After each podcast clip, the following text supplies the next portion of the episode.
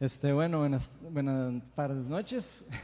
Yo soy Ronald Steinford y yo soy el pastor de Viña Oeste. Estoy demasiado de, feliz de estar aquí con ustedes y de ver eh, cada vez que más gente se, como que se anima a volver a la iglesia. Estamos, eh, como, como, ustedes saben, en un tiempo complicado, un tiempo en el que hay que cuidarnos, eh, hay que hacer caso a todas las autoridades y todo lo que estamos haciendo.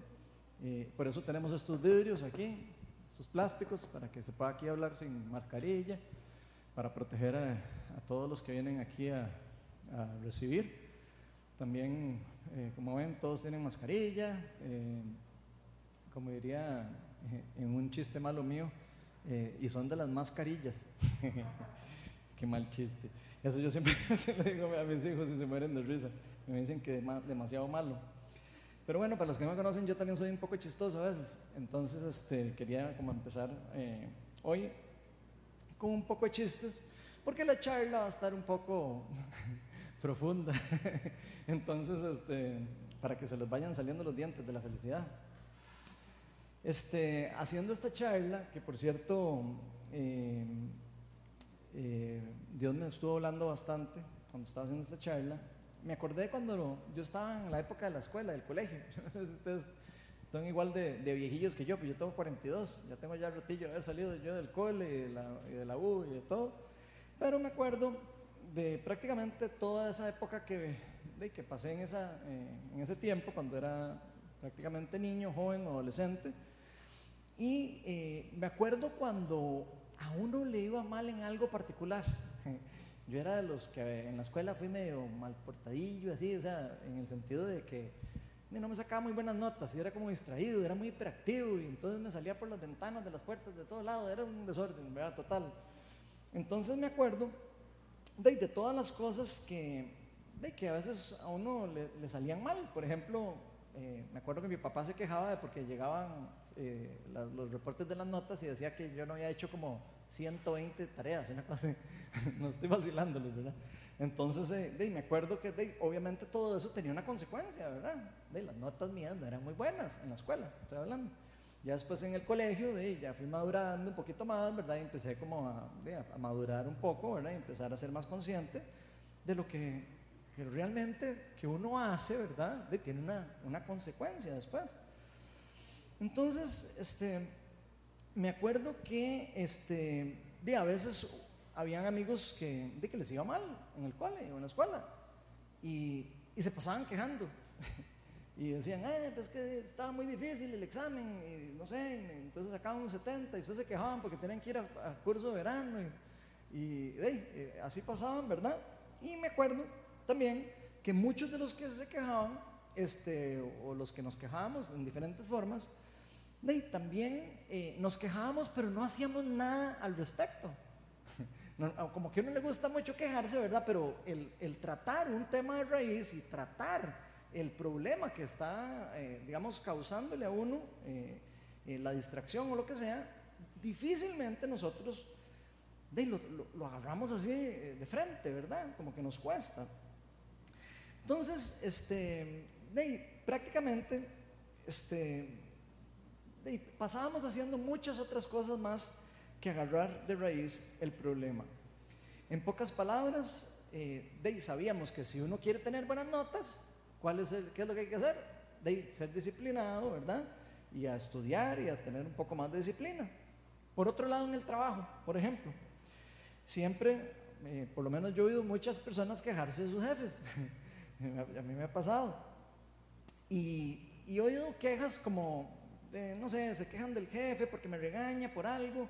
He oído gente que se queja porque lo regañan porque siempre llega tarde, ¿verdad? Y, pero lo que no tal vez nos damos cuenta es que el llegar temprano no es culpa del jefe, es culpa de nosotros, es algo que es algo que nosotros intencionalmente tenemos que hacer. Está de nuestro lado si queremos llegar temprano o si no queremos llegar temprano, por lo menos en la mayoría de las veces. Y así con un montón de ejemplos. Un dicho que se le ha atribuido a, Albert Einstein, eh, que por cierto no se sabe si verdad fue que lo dijo él, pero ahí, está, y dicen que la mayoría cree que, que él lo dijo, eh, dice que locura es hacer lo mismo una y otra vez esperando obtener resultados diferentes. ¿Ah? Realmente eso es una buena definición de locura. Y si queremos, por ejemplo, usted y yo ahorrar dinero, tenemos que dejar de gastar dinero. No podemos estar gastando dinero y de repente esperar a que se nos llene la cuenta de banco. no podemos ahorrar. De, si hacemos lo mismo siempre de gastar en exceso las platas que pasan por nuestras manos. En fin, muchas cosas que ocurren en este mundo, por supuesto, están relacionadas con, con un montón de cosas relacionadas con este tipo de, digamos, de leyes en cierta manera, de que todo efecto tiene una consecuencia, incluso en la física, ¿verdad? Hablan de eso, la ley de la acción y la reacción. Algunas cosas son evidentes, otras no son tan evidentes, pero en nuestra vida espiritual no es, eh, no es, no es como que podemos agarrar la vida espiritual y sacarla de eso. La vida espiritual funciona en una forma similar a todas estas reglas y consecuencias que tienen de por sí un trasfondo también espiritual.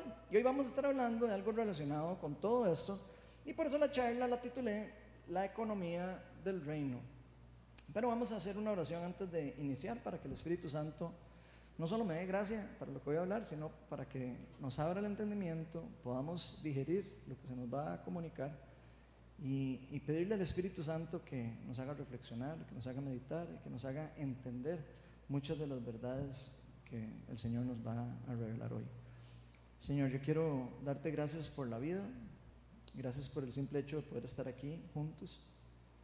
Pa, invitamos a tu Espíritu, Señor, para que realmente hables a nuestro corazón. Tú sabes que yo como tal no tengo poder. El que tienes el poder eres tú.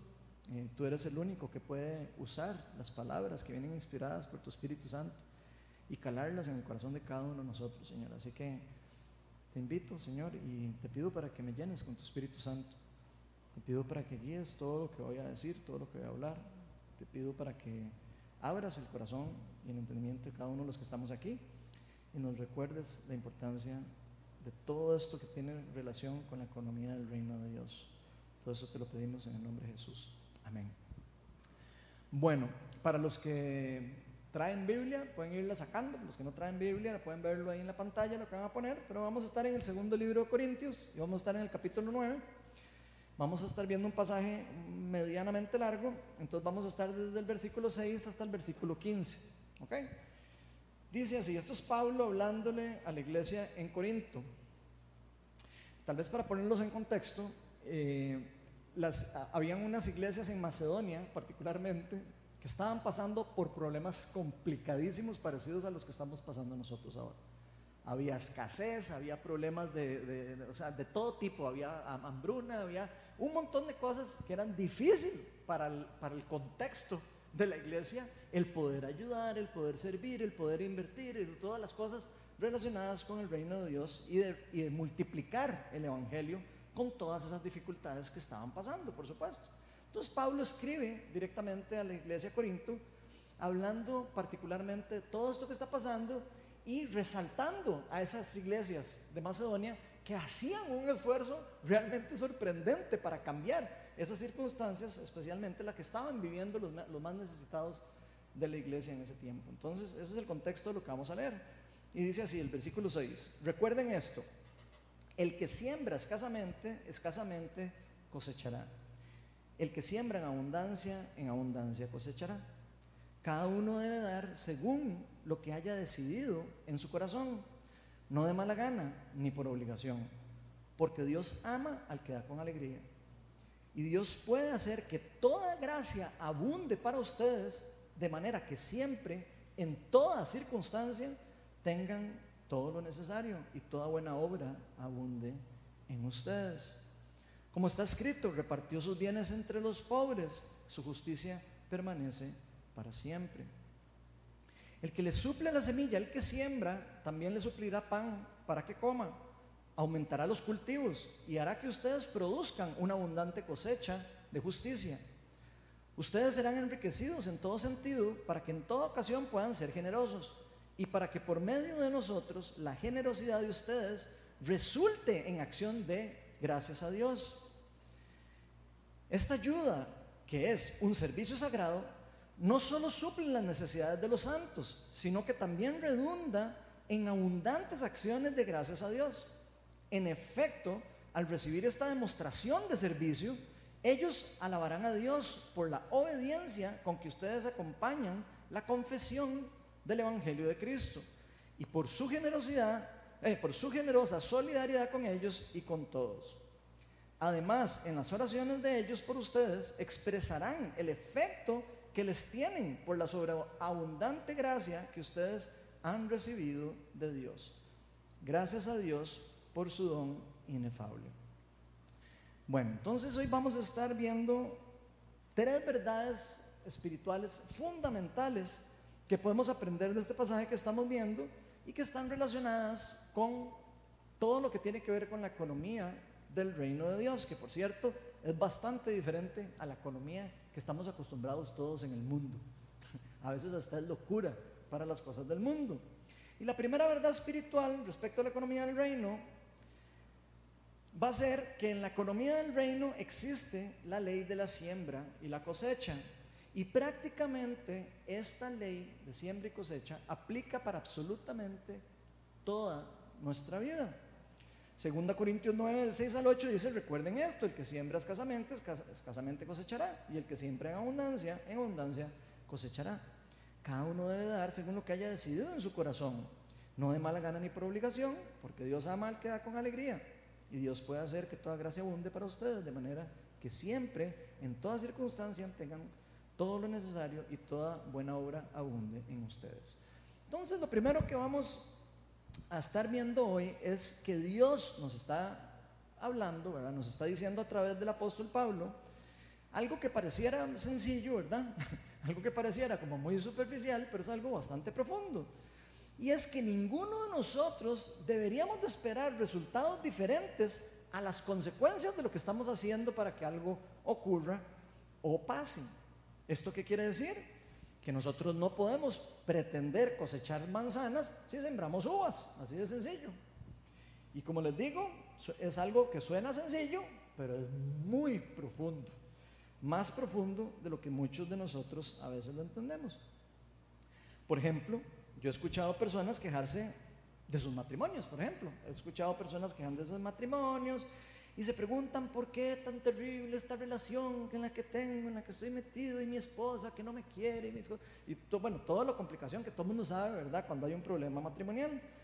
Pero si ustedes escuchan o ponen atención a eso, uno debería primero, antes de quejarse de eso, preguntarse uno, ¿qué es lo que yo he estado haciendo en mi matrimonio para que eso llegue a estar como está en ese momento? Porque nadie se casa peleado, ¿verdad? Todo el mundo se casa enamorado. Y evidentemente algo ocurre que uno, alguna de las dos personas o los dos, ¿verdad? Se van desviando del camino de lo que Dios tiene para sus matrimonios. Y ojo que eso es un ejemplo muy sencillo, de algo pequeño. También he escuchado a personas quejándose de sus finanzas, que son un desastre, que nunca alcanzan la plata, pero tal vez no se preguntan qué están haciendo para cuidar sus finanzas. Eso es algo que podemos oír cada rato. Otras personas se alejan de las cosas de Dios. Se desaparecen, nunca vienen a la iglesia, se desaparecen, no se conectan a estudios bíblicos, no se meten a los discipulados, andan por ahí, no vuelven nunca. Y de repente se preguntan, pucha, ¿por qué me siento tan solo? Es que no tengo comunidad, es que no me siento bien, es que nadie me acompaña. Digo, yo lo he oído a cada rato, eso es muy común que pase con nosotros. En fin, creo que ejemplos de esto sobra, ¿verdad? Ejemplos de, de cosas que podemos hablar de esto. Y esto seguro obviamente que cada uno de nosotros podemos identificar, eh, estoy seguro que nos podemos identificar cualquiera de nosotros con alguno de, esos, de, algunos de ejemplos, o mínimo con algo parecido en lo que digamos, pucha, sí, ¿verdad? Como que yo me he estado quejando y la verdad soy yo el que debería cambiar o el que debería hacer eh, intencionalmente algo para que esto cambie. Por eso, en la economía del reino de Dios, como les decía y como dice el pasaje, existe prácticamente una ley que dice que, que lo que cada uno de nosotros sembremos será lo que cada uno de nosotros recogemos.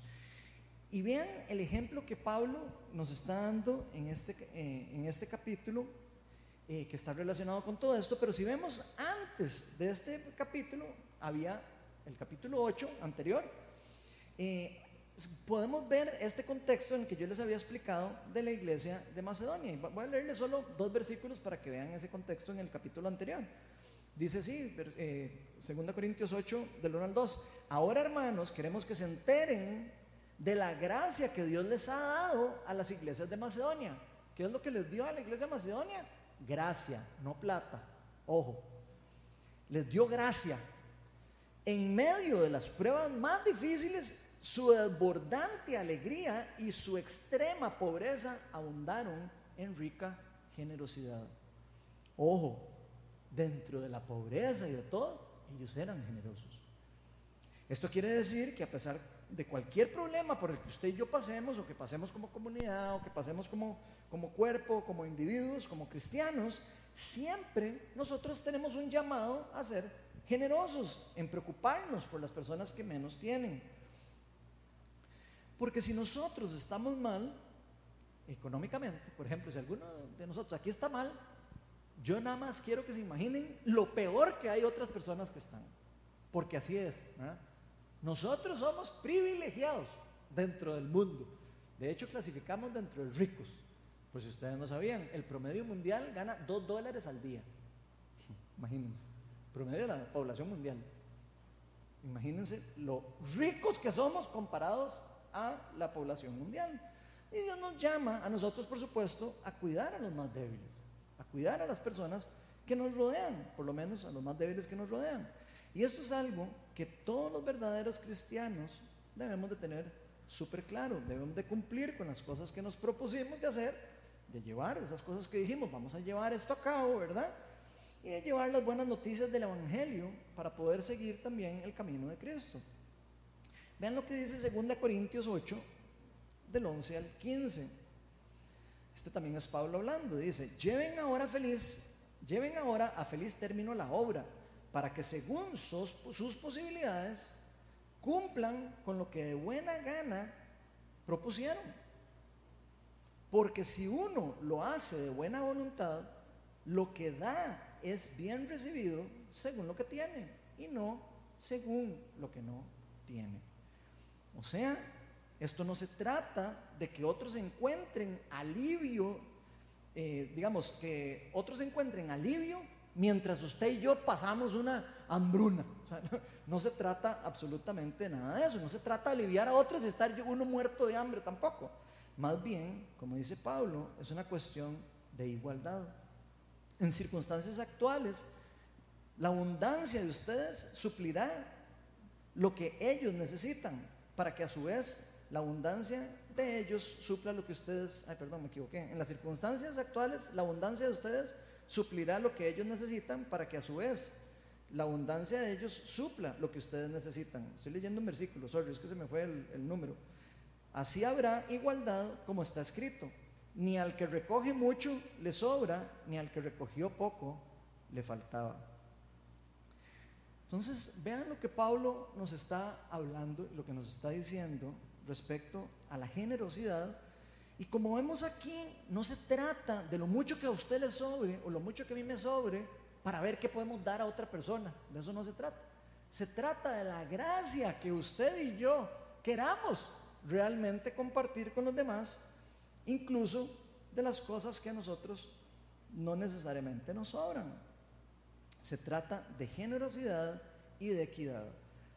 De hecho, cuando, nosotros nos damos, eh, cuando, nosotros, digamos, damos algo a alguien, y ojo que aquí estoy hablando, eh, el, dar es algo muy grande, ¿verdad? Estamos hablando de, de tiempo, estamos hablando de calidad, estamos hablando de amor, estamos hablando de dinero, estamos hablando de todo lo que usted pueda compartir con otra persona o todo lo que usted pueda dar a otra persona, tiempo, amor, servicio, dinero. Y todas esas cosas las hacemos, por lo menos según lo que Pablo nos está diciendo, los cristianos deberíamos de hacerlo según nuestras posibilidades, importar si creemos o no que la cantidad que nosotros creamos que estamos compartiendo o que estamos cediendo es suficiente. Ojo, ojo, ojo ese concepto. Porque sabemos que finalmente, sea lo que sea que Dios esté dándonos a nosotros para compartir con los más necesitados, Dios es el encargado de multiplicar eso. O sea, ¿qué quiero decir con eso? Puede ser que yo tenga algo pequeño y que yo pueda compartir ese algo pequeño con otra persona que necesita algo más que yo.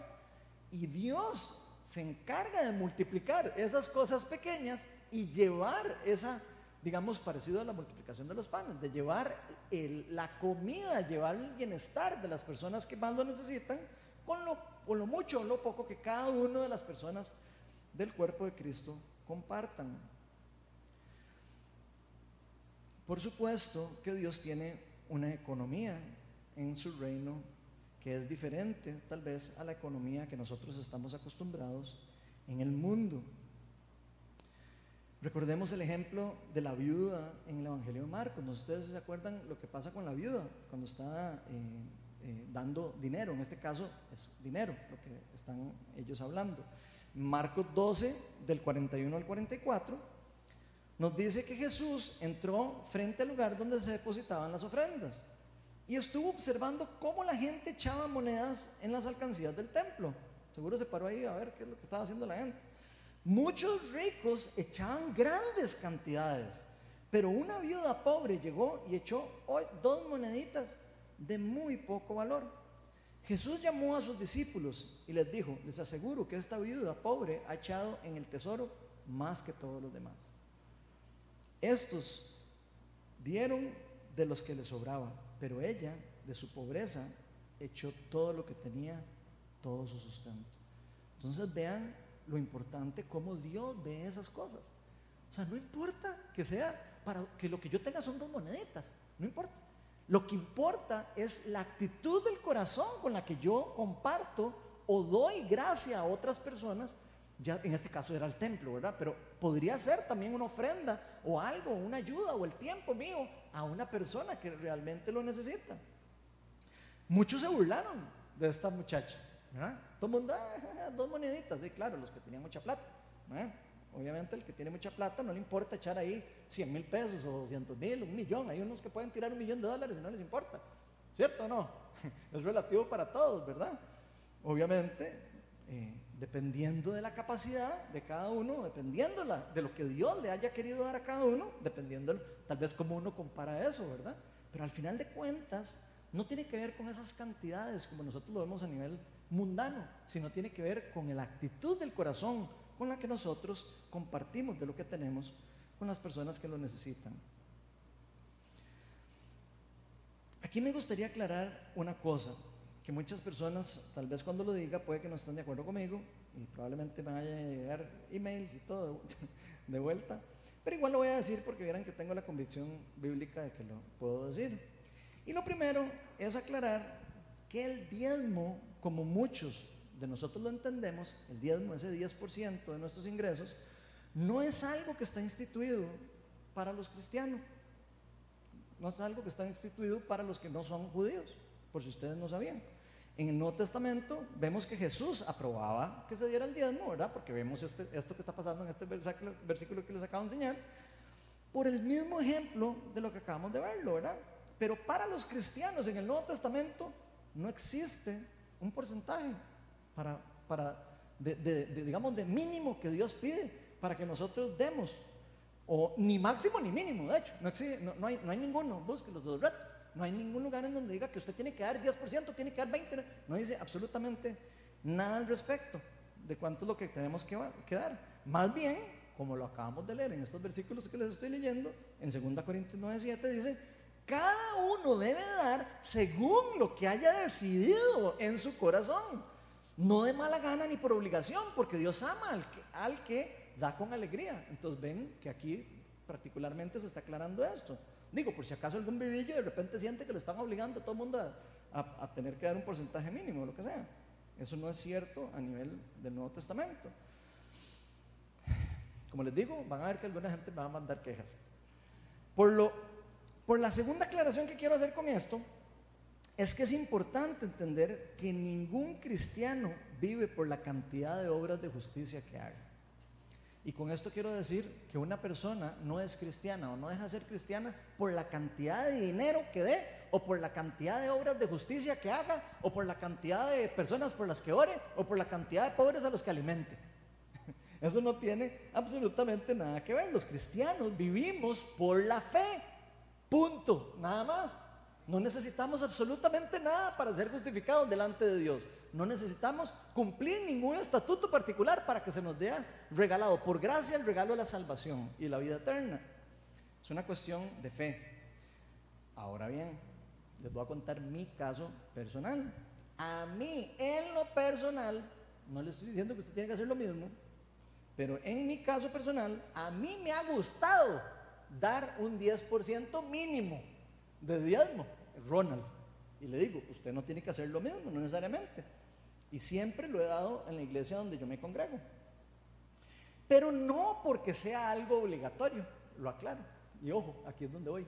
No es que Ronald está obligado entonces a dar el diezmo. No es, eso no es cierto. Y el que le diga eso, aunque diferamos en todo lo que ustedes quieran discutir teológicamente, está mintiendo.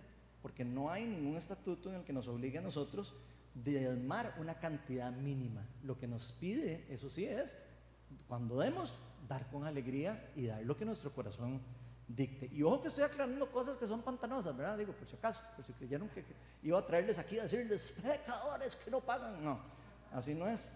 Esa es la realidad bíblica.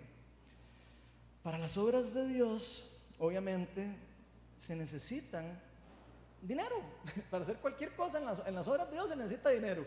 y el que no sabe eso, no, nunca ha manejado una empresa, no ha manejado ninguna otra cosa similar a lo que, a lo que entienda que se necesita para cualquier cosa que necesite crecer o, avanzar o incluso eh, administrar algo en particular.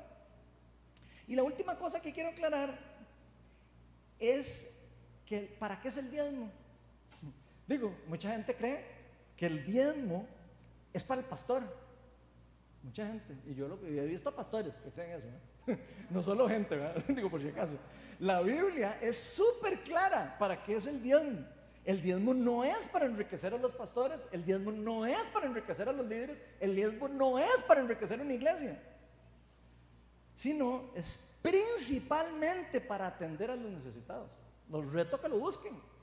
El diezmo está diseñado para que los necesitados, las viudas y los extranjeros puedan recibir plata que no tienen por medio de la comunidad a la que asisten.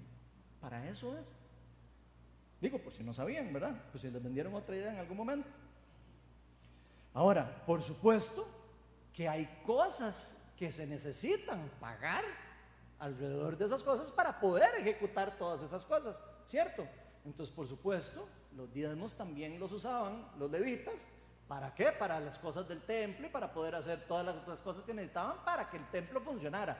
Pero no para que el pastor anduviera en jet para no sé dónde y que el otro anduviera en no sé cuál. No, no era para eso. Era para que se distribuyeran las platas a los más necesitados que no tienen trabajo, que no tienen ingresos y que no tienen la posibilidad, como usted y yo, en este caso particular, que yo tengo trabajo, que podemos llevar o tener eh, dinero para poder suplir nuestras necesidades básicas. Y esto, por, supuestamente, por supuesto, como cualquier otra cosa, tiene que estar bien administrado, como cualquier cosa. Una mala administración de eso sería algo patético, ¿verdad? Por ejemplo, ¿cómo podremos nosotros ayudar a más necesitados aquí en Viña Oeste, por ejemplo? Tal vez ustedes se preguntan, ¿por eh, cuántas personas ayudan aquí en la iglesia? ¿Cuántas personas eh, les podremos pagar nosotros cosas que realmente estén entrando en una necesidad?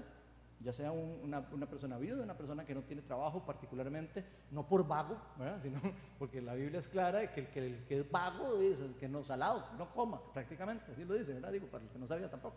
Pero bueno, a lo que voy es, ¿cómo hacemos nosotros para poder ayudar a esas personas? Primero, necesitamos que todos nosotros colaboremos con esa parte, ¿verdad? Primero, es lo primero. Si nosotros no colaboramos con esa parte, sea poco, sea mucho, difícilmente nosotros vamos a poder repartir a los necesitados lo que ellos necesitan. Lo segundo es, por supuesto, hay que cubrir los gastos mínimos de las cosas que se necesitan para funcionar, ya sea en este caso como iglesia. Estamos ahora en un contexto de una iglesia evangélica. Entonces, por supuesto, eh, nada más quería darles unos datos para que supieran que nosotros en Viña Oeste, el gasto que tenemos mensual, el gasto de dinero de nosotros, el 85% es de los locales. Solo para que ustedes sepan, como dato interesante. El 85% de los ingresos que nosotros eh, recibimos son para pagar solo aquí donde estamos, para que se imaginen. El resto es lo que podemos usar, porque aquí no hay, aquí solo tenemos una persona asalariada, que no soy yo, por cierto, antes de que me digan que soy el pastor que mantienen y no sé qué, no soy yo. Gracias a Dios, yo tengo mi trabajo y mientras yo lo necesite no voy a necesitar eso. Pero tenemos un, pastor de adoración y porque le queremos pagar y lo queremos honrar con lo que él hace. Sale el sueldo ridículamente bajo. Para lo que es. Pero les cuento para que sepan de dónde está, la, de dónde se, cómo se usa el dinero en este lugar. Todo esto se los digo con el fin de aclarar al menos algunas dudas que pueden estar pasando por las mentes de ustedes mientras estoy hablando ahora de esto. Porque estos temas, por supuesto, siempre son complicados.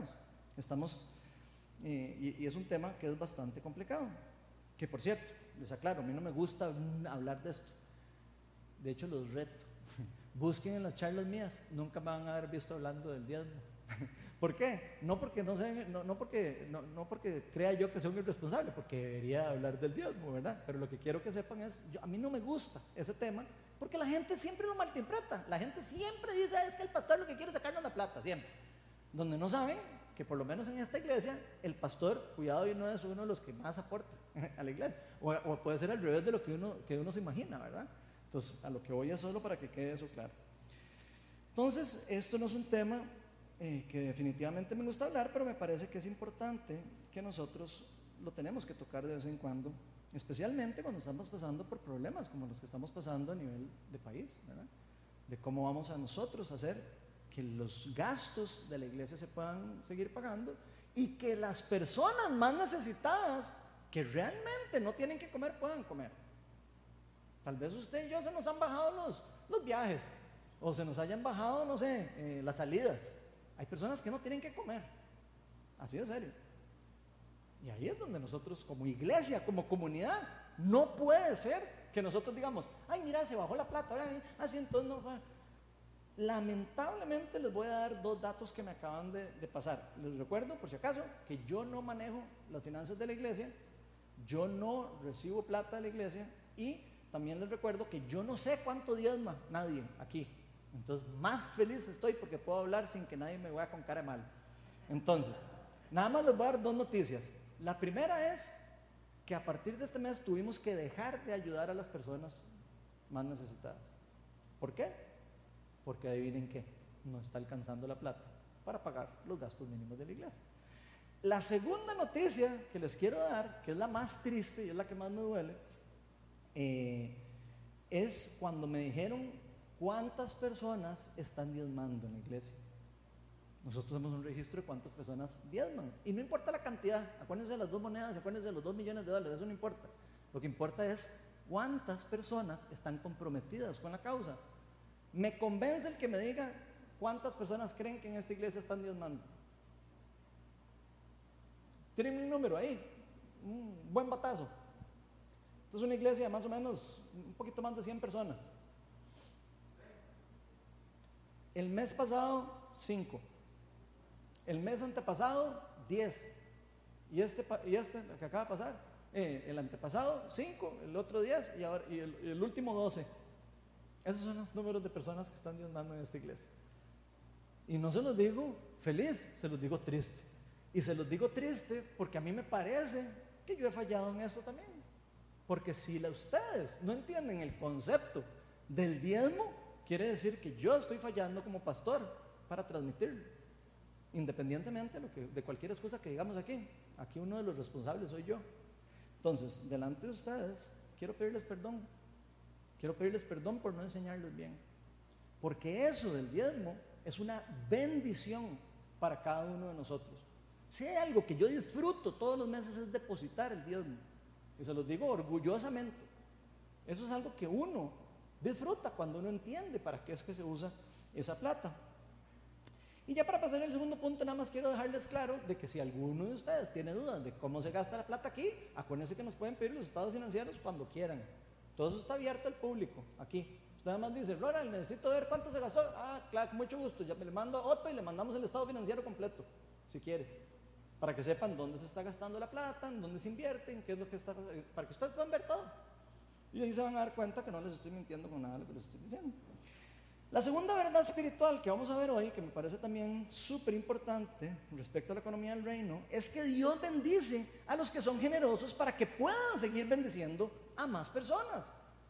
Eso es, una, es una ley. Si Dios ve que usted y yo estamos bendiciendo a otras personas, Dios va a bendecirnos. ¿Por qué? Porque sabe que así es como Él alcanza a las personas pobres, a las personas que más necesitan. Segunda Corintios 9, 11, 10 a 11 dice, el que le suple la semilla al que siembra, le suplirá pan para que coma. Aumentará los cultivos y hará que ustedes produzcan una abundante cosecha de justicia. Ustedes serán enriquecidos en todo sentido para que en toda ocasión puedan ser generosos y para que por medio de nosotros la generosidad de ustedes resulte en acción de gracias. No sé si lo pueden ver, lo profundo de esto. Y ojo con esto, el mismo Dios que es el que suple esa semilla es quien suplirá las necesidades de sus obreros. Así es como funciona. Si usted y yo estamos con el miedo de diezmar o de hacer no sé qué, porque no tenemos plata, estamos jodidos, como dicen.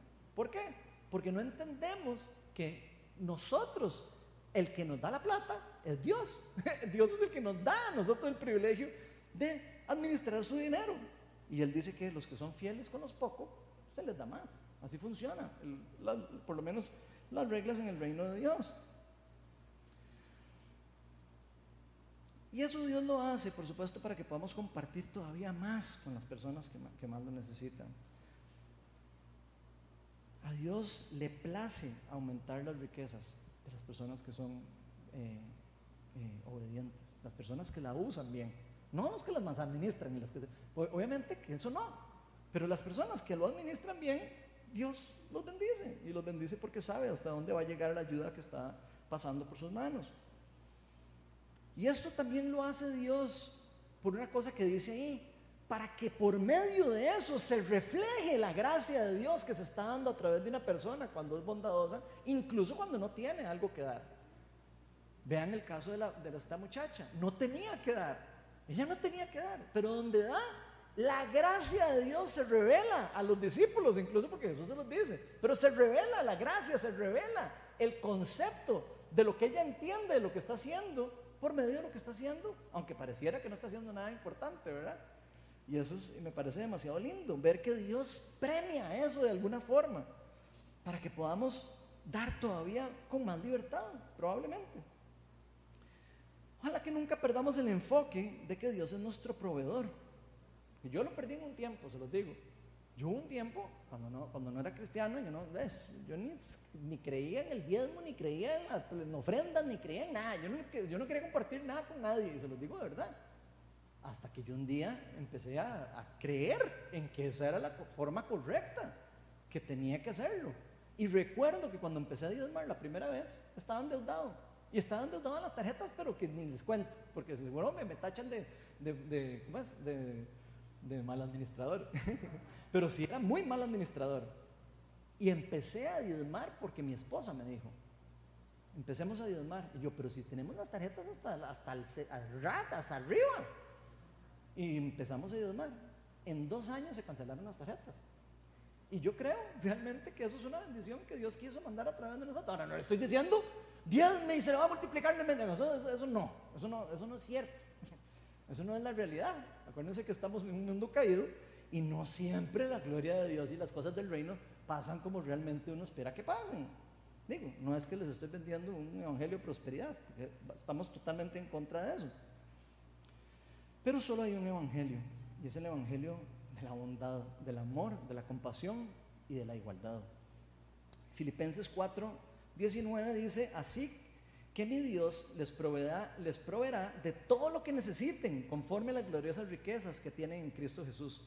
Y si hay algo que podemos estar seguros, aquí todos nosotros, es que nuestro Dios va a proveer a los suyos. Dios provee a los suyos. Dios no es como nosotros, que trata de no proveer. El Dios va a querer siempre proveer a los suyos, los que fallamos en eso somos nosotros. Vean lo que nos dice Pablo en 1 Timoteo 5, 8. Y se los digo, yo leí esto y a mí me, como a veces les digo, me hicieron así, cachetazos, así fue como lo sentí yo cuando lo leí. Vea 1 Timoteo 5:8 dice, el que no provee para los suyos y sobre todo para los de su propia casa, ha negado la fe y es peor que un incrédulo. Ustedes pueden ustedes ven lo profundo que tiene. O sea, cuando usted y yo no proveemos, pudiendo proveer a los nuestros, a los que son especialmente nuestra familia, nosotros estamos haciendo algo que es peor que los incrédulos. No estamos reflejando la fe en Cristo, no estamos reflejando el Evangelio, no estamos reflejando la gracia que recibimos de Dios. Estamos reflejando una naturaleza pecaminosa, estamos reflejando un egoísmo en nosotros. Y eso es súper serio. Esto quiere decir, especialmente, que tenemos que aprender a ser bondadosos, tenemos que aprender a soltar la, plata. Cuidado y nos que a veces podemos hasta tener idolatría con la plata. Yo sé lo que es tener idolatría con la plata, yo tuve idolatría con la plata. Yo sé hasta donde uno se puede meter por estar pensando en que todo es plata y estar sintiendo que todo se maneja por, por plata. Después uno se da golpes y uno aprende que eso no es así. Pero lo lindo de esto es que cuando nosotros somos, somos generosos, cuando nosotros compartimos, cuando nosotros damos a los que más necesitan, nosotros estamos reflejando a Jesucristo. Nos estamos reflejando a una fe que es verdadera, una fe real. Y yo me hago la pregunta, para mí y para ustedes, porque la verdad creo que es para todos. Esto digo, pues si acaso yo estoy incluido aquí, ¿verdad? No crean que yo soy ahí, en esta caja quedo fuera, no. Ah, esto es, esto es para todos. Y la pregunta es si en verdad estamos proveyendo para los nuestros, para los nuestros. ¿Estamos proveyendo para los nuestros? ¿Nosotros? ¿Para nuestra propia casa? ¿Para los de nuestra propia comunidad? ¿Qué estamos haciendo con el dinero? ¿Qué vamos a hacer con las personas que aquí no tienen que comer? ¿Qué les vamos a decir?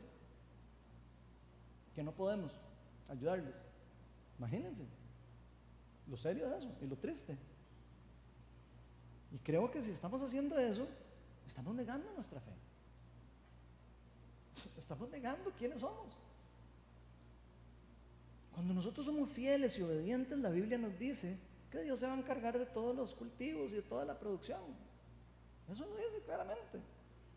Sea como sea, cuando somos generosos, vamos a ser enriquecidos en todo sentido. Yo creo que esto Ahora estoy medio tocando la plata, la plata, ¿verdad? Pero no, véanlo más abierto que la plata, véanlo con el tiempo, véanlo con, con, el servicio, con el amor, con lo que uno da a otras personas. No solo se enfoquen en la plata, porque dar está metido en todo eso. ¿Cuánto tiempo estamos invirtiendo nosotros en la comunidad para, para las personas que más nos necesitan? ¿Sabían que aquí oramos todos los sábados gratis por personas? ¿Cuántos estamos participando en eso? Digo, Tal vez alguno no está participando con plata, pero puede participar con tiempo. Puede participar, no sé, con amor, con cariño, con etcétera. Entonces vean que eso de dar es mucho más profundo que lo de la plata. Tiene que ver con algo de pertenencia, tiene que ver con lo nuestro, que si consideramos que es nuestro hogar, si no consideramos que es nuestro hogar, por supuesto que obviamente que no, pero si ustedes consideran que esto es su hogar espiritual, lo que sea, deberíamos de estar preocupados de cómo hacer para que las personas, por lo menos, mínimo las personas que vengan a la iglesia puedan, las necesitadas puedan eh, las necesidades, mínimo. Por lo menos así lo veo yo, yo no sé ustedes. De manera que todo lo que recibimos por gracia lo vamos a poder a devolver por gracia en forma gratuita también. Porque finalmente todo esto se trata de la economía del reino de Dios, no se trata de la economía de Ronald ni de la economía de alguno de ustedes, se trata de la economía del reino de Dios. Y la tercera verdad espiritual respecto a esta economía, que les estoy hablando del reino, es que el dar con generosidad es un servicio sagrado, dice la palabra, es un servicio sagrado que refleja el Evangelio de Jesucristo. Segunda Corintios 9, del 12 al 15 dice, esta ayuda que es un servicio sagrado, no solo suple las necesidades de los santos, sino que también redunda en abundantes acciones de gracias a Dios. En efecto, al recibir esta demostración de servicio, pongan atención a esto, al recibir esa demostración, la gente que vea lo que está ocurriendo con eso. Al recibir esta demostración de servicios, ellos alabarán a Dios por la obediencia con la que ustedes acompañan la confesión del Evangelio de Cristo. ¿Están poniendo atención? Lo profundo. Y por su, generosa, por su generosa solidaridad con ellos y con todos. ¡Wow! A mí esto me deja totalmente así, sin palabras.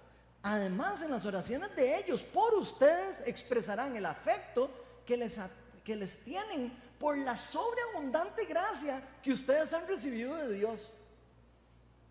Gracias a Dios por su don inefable. Wow. Si hay algo que podemos aprender hoy, es que el dar con generosidad es un servicio sagrado. No es algo que podemos decir como, ah, sí, cuando puedo voy a ayudar. No, es un servicio sagrado. Es algo que uno debería hacer con el corazón y feliz. Y decir, qué chiva, voy a poder ayudar a los que no tienen eh, dinero, a las viudas, a los, a los extranjeros, por ejemplo, eh, que no tienen eh, a dónde caer ahí, dormir o lo que sea.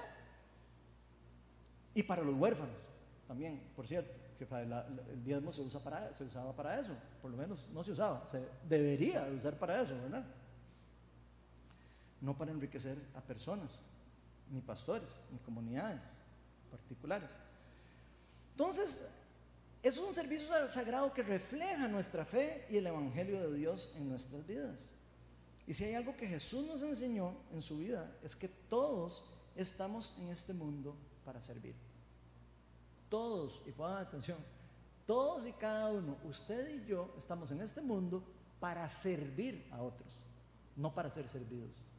Hay que cambiar el switch, hay que eh, como cambiar ese, canal, hay que como decir, suave, ok, ya no se trata de mí, se trata de, un, de algo más grande que yo. Se trata de una comunidad del cuerpo de Cristo, del, del, reino de Dios y su justicia. Son cosas mucho más grandes que nosotros solos. Así que como dijo Cristo, el dar mucho, el, el dar es mucho más gratificante que recibir. Vean lo que dice Hechos 20:35. Con mi ejemplo les he mostrado que es preciso trabajar duro para ayudar a los necesitados. Ojo, las iglesias deberían de trabajar duro para eso. Y si no, no estamos haciendo bien el trabajo. Así de sencillo. Recordando las palabras del Señor Jesús, hay más dicha en dar que en recibir. Y ojo, que nuevamente esto de dar tiene un enfoque hacia los necesitados y también para despojarnos nosotros de esa idolatría, de, esa atadura al dinero. Incluso algunas personas, eh, y yo lo he vivido, podemos llegar a quedar atrapados en esa, en, esa idolatría mental. Incluso no solo al, dinero, también al trabajo. No puede quedarse eh, idolatrando el trabajo y de repente no, tiempo, no tiene tiempo para ayudar a nadie, ¿verdad? No tiene tiempo para orar, no tiene tiempo para ir a la iglesia, no tiene tiempo para el estudio, no tiene... ¿Por qué? Porque solo trabaja, trabaja, trabaja, trabaja y trabaja. Eso es idolatría del trabajo también, digo.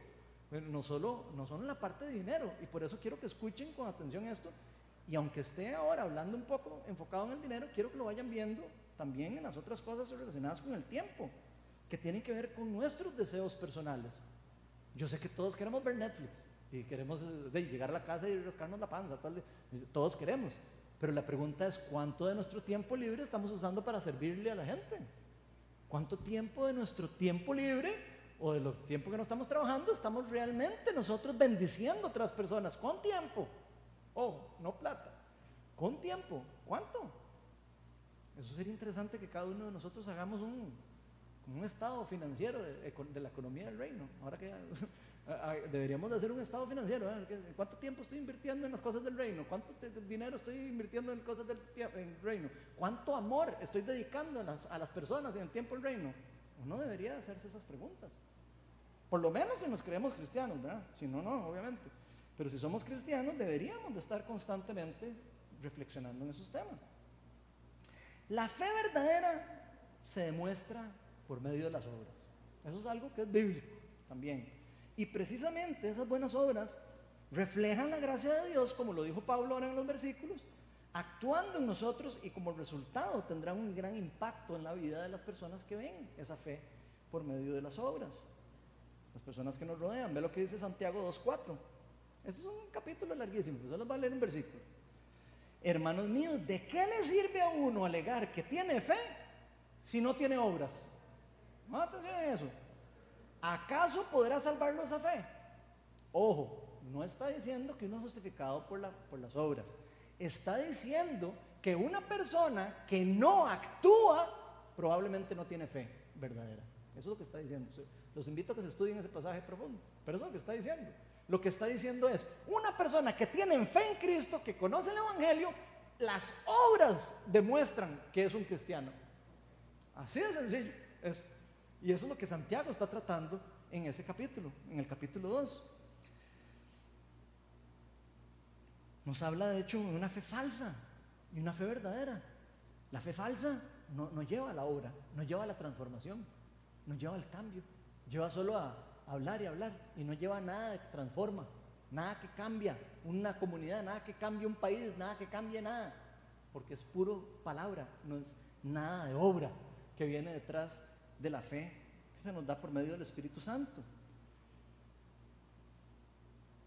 Una de esas dos fes refleja el Evangelio de Cristo y una de esas dos fes es verdadera, la otra es falsa. Y la pregunta es, ¿qué tipo de fe queremos nosotros experimentar y vivir? Yo quiero experimentar la fe verdadera. Yo quiero ser de las personas que me vean y digan, ah, no, pues son cristianos, muchacho.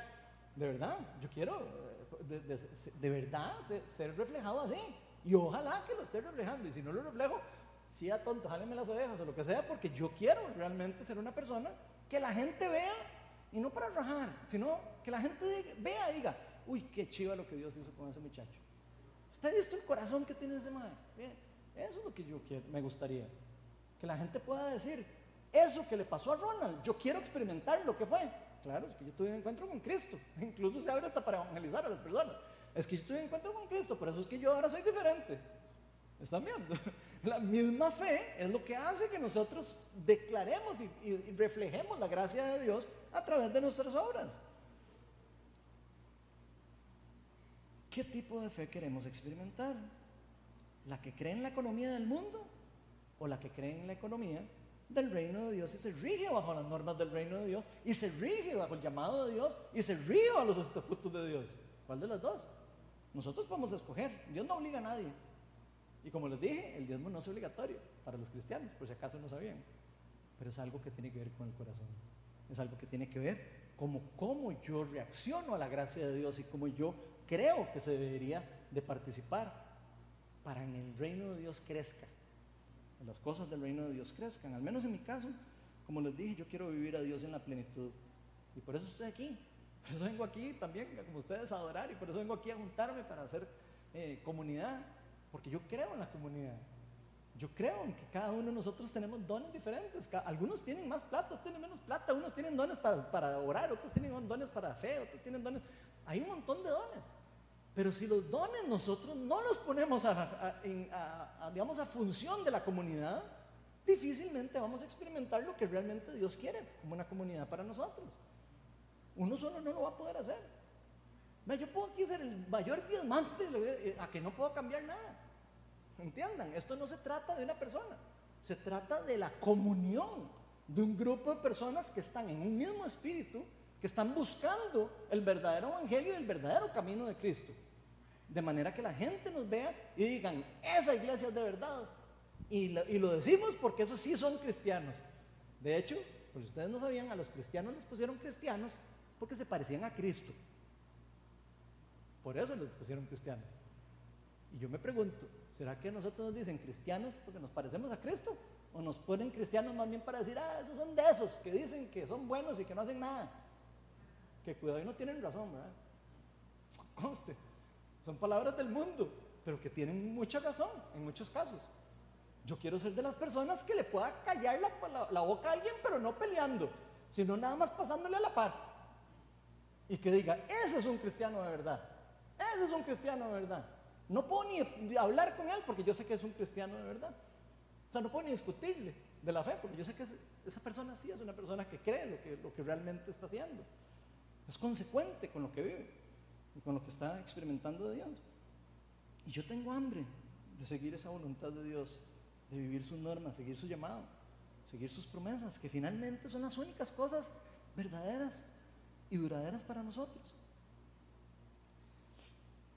Y la verdad yo no sé si cada uno de nosotros estamos convencidos de que hemos estado siendo fieles y obedientes en, dar de todo lo que somos. Ahora yo lo dijo muy, muy, eh, muy bien. Él dijo que podamos dar de todo lo que somos. Esa es la realidad. La realidad es que todos deberíamos de dar todo lo que somos. Y todo lo que somos es todo. No puede ser un pedacito de lo que somos. O, todo menos esto, porque esto, esto sí, esto no me lo toque. o damos todo o no, o, no, o, no, o no entendemos el concepto de lo que realmente somos en Cristo. Yo me pregunto si estamos siendo obedientes en eso. Especialmente, ¿qué estamos haciendo con ese privilegio de que Dios nos ha dado a nosotros cosas que administrar que no le ha dado a otras personas? Personas que tienen menos y que no han podido tener el privilegio de administrarlo. O si lo hemos estado haciendo según como lo dicta nuestro corazón como seguidores de Cristo. Puede ser que alguno de los que estamos aquí digamos, ¿sabe qué? Ma? Yo de verdad no lo he hecho con el corazón. Y hoy es el mejor día para que cada uno de nosotros reflexionemos y digamos, ¿estamos de verdad haciendo las cosas de corazón o las estamos haciendo por hacerlas? Yo creo que es importante que todos recordemos hoy que nuestra comunidad y muchas personas alrededor realmente están necesitando ayuda. Puede ser que usted esté ahí bien en el trabajo y puede ser que usted esté sobreviviendo como, como yo, que cuento, que ya estoy ahí sacando la cabecita así apenas, ¿verdad? Puede ser que estemos así, pero hay personas que no tienen que comer. Hay personas que están esperando un diario para poder comer, para poder subsistir. Hay personas que la están pasando realmente mal. Yo estoy seguro que Dios quiere que nosotros las cuidemos y las protejamos y las ayudamos. Y por algo nos ha permitido también tener lo que tenemos. Y que lo administremos de la mejor manera, por supuesto. Como nos dice Pablo, los que, los que proveemos para los nuestros y sobre todo para los de nuestra propia casa, demostramos por medio de las obras el fruto de nuestra fe en Cristo. Eso lo dice Pablo, clarísimamente en el mensaje que estamos viendo. Y como parte del cuerpo de Cristo que somos, no podemos perder el norte. Nosotros no podemos perder el norte. Nosotros no podemos eh, alejarnos de lo que Jesús nos está llamando a hacer. Cuando nos damos cuenta, estamos envueltos en el mundo. Cuando nos damos cuenta, somos más de los demás, somos más del resto. Y eso es algo bastante serio. Yo creo que debemos de recordar en la forma, en cómo el reino de Dios crece. ¿Cómo es que el reino de Dios funciona? Jesús decía, el reino de Dios es como una semilla mostaza. Es chiquitita, pero cuando crece se multiplica y crece. El reino crece, pero precisamente por el impacto de la gracia de Dios en las personas actuando. Cada uno de nuestros aportes personales en todas las áreas. Todas las, todas las áreas del reino de Dios, por ejemplo. Si no oramos por las personas, no vamos a ver el mismo avance en sanidad en las personas. Pongan la firma eso, ¿verdad? Que acabo de decir. Si no somos fieles con nuestros diezmos y ofrendas, no vamos a poder ver un avance en esa área, en el área financiera de la comunidad. No lo vamos a ver. Si no somos fieles con nuestro tiempo, en cuánto nos involucramos en la, en comunidad, en cuánto tiempo dedicamos para aprender la palabra, en cuánto tiempo nos metemos en los discipulados, en cuánto tiempo vamos a los estudios de los martes, si no sacamos ese tiempo, adivine qué, se van a estancar espiritualmente. Esa es una realidad. No podemos esperar otra cosa diferente haciendo esas cosas. Y aquí quiero aclarar una cosa para darle una buena noticia. A los estudios bíblicos está llegando más gente. Antes llegaban solo seis personas. Ahora están llegando 18. Pucha, ojo. Eso quiere decir, pucha, que todo el mundo está como sea tonto y no tiene que ir a ningún lado a aprender nada, nada. Porque, eh, puña, eh, los discipulados, los estudios bíblicos es parte del estar conectado a la comunidad. Es parte donde nos alimentamos de la palabra de Dios. No solo de pan vive el, hombre, sino de la palabra que sale de la boca de Dios.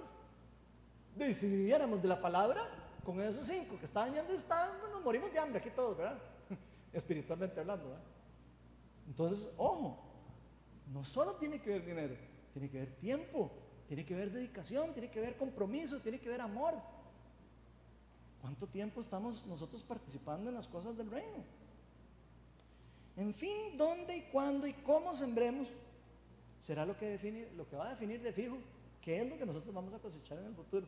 Y piense en su vida espiritual, piense en su economía, piense en su amor a los demás, en su, todo lo que usted quiera tiene un, un resultado con respecto a la ley de la siembra y la cosecha.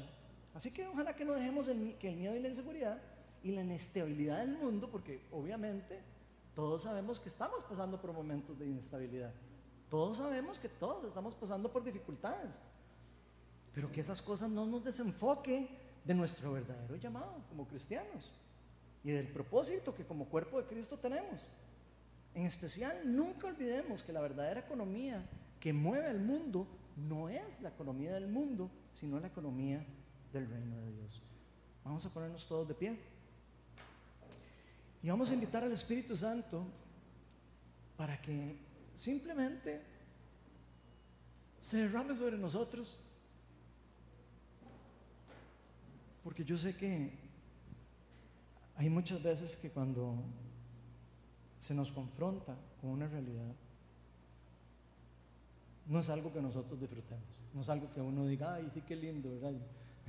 Son cosas que realmente creo yo, y que ojalá Dios me haya usado en una forma adecuada y correcta, y si no, pido disculpas del caso, de que Dios haya podido hablar a través de lo que les acabo de decir, para que todos reflexionemos y podamos empezar a entender las cosas del reino de una forma diferente. Vamos a invitar al Espíritu Santo para que descienda en este lugar, Señor. Ven, Señor, llena este lugar con tu presencia.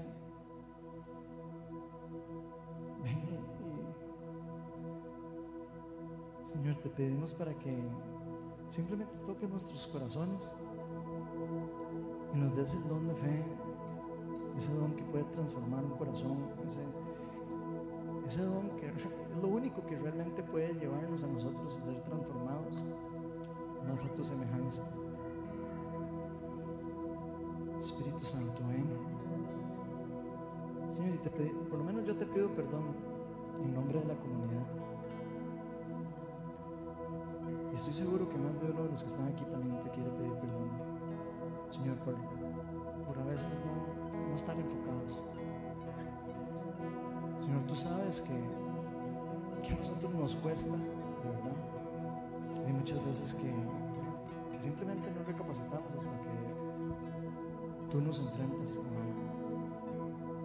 Así lo haces con el pecado y con todas las cosas quieres en nuestro carácter cambiar, en nuestro, ser mejorar. Señor, yo te pido para que pongas una carga, pero liviana, pero una carga espiritual sobre los necesitados de esta comunidad. Ven, Espíritu Santo. Señor, te pedimos para que cada vez que pensemos que no tenemos algo, nos recuerde lo que no, lo que verdaderamente no tienen otros. Señor, enséñanos a ser buenos administradores. Y aquí no lo pido solo para como individuos, lo pido también para Viña Oeste, Señor. Lo pedimos para, para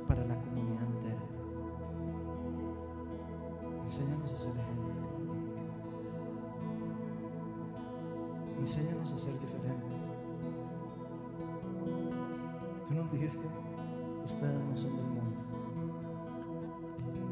como yo tampoco soy del mundo. Señor, enséñanos lo que quisiste decir con eso. Yo lo que te pido, Señor, es para que se caigan todas las cosas y todas las, eh, todos los bloqueos que puedan haber en nosotros para soltar todo lo que tenga que ver con egoísmo y estoy hablando con el tiempo, con dedicación, amor, compañía, dinero, etc. Todas las cosas de quienes somos, todo lo que nos completa como personas, como seres humanos. Señor, seguridad de creer en que existe una economía diferente en el reino de Dios. Hoy, quiero, yo que simplemente quiero decirle a Dios, Señor, tal vez ni la he experimentado, pero yo quiero experimentarlo. Yo le pido que ahí cierre sus ojos ahí donde usted está y simplemente le diga al Señor, aquí te dejo este temor, te dejo estas inseguridades y hazme responsable de las cosas que tú me has dado, Señor. Enséñame a creer en tu economía. Y ahí mismo pregúntale, Señor, particular, respecto a su reino, quiere que cada uno de nosotros seamos más intencionales? Hay montones de áreas, no solo una. Preguntémosle, ¿qué quieres que cambie, Señor? ¿Qué es mi forma de vivir quieres que cambie? ¿Qué es mi carácter? ¿En qué área me quieres tener? ¿Dónde puedo servir mejor? ¿Dónde puedo ser luz para los que tienen oscuridad? ¿En cuál área del reino es donde más me puedo involucrar?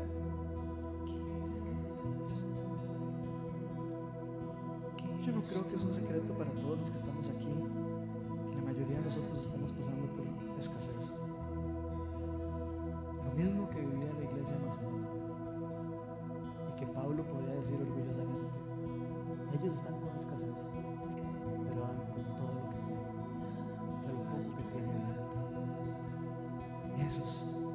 tipo de iglesia que nosotros queremos ser.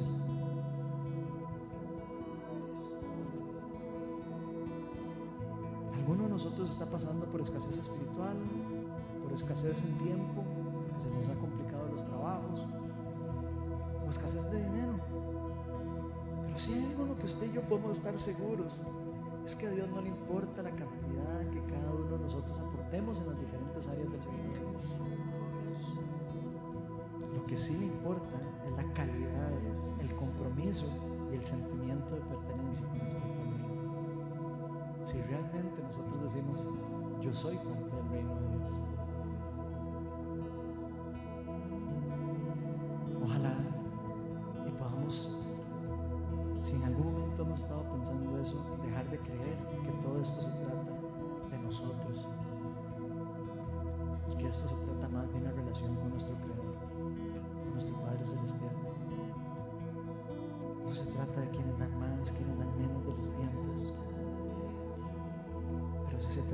Todos participemos. Aquí en la línea decimos todos jugamos. Todos jugamos es todos jugamos. Y según lo que nos haya dado el Señor y según la gracia que nos haya dado. A final de cuentas,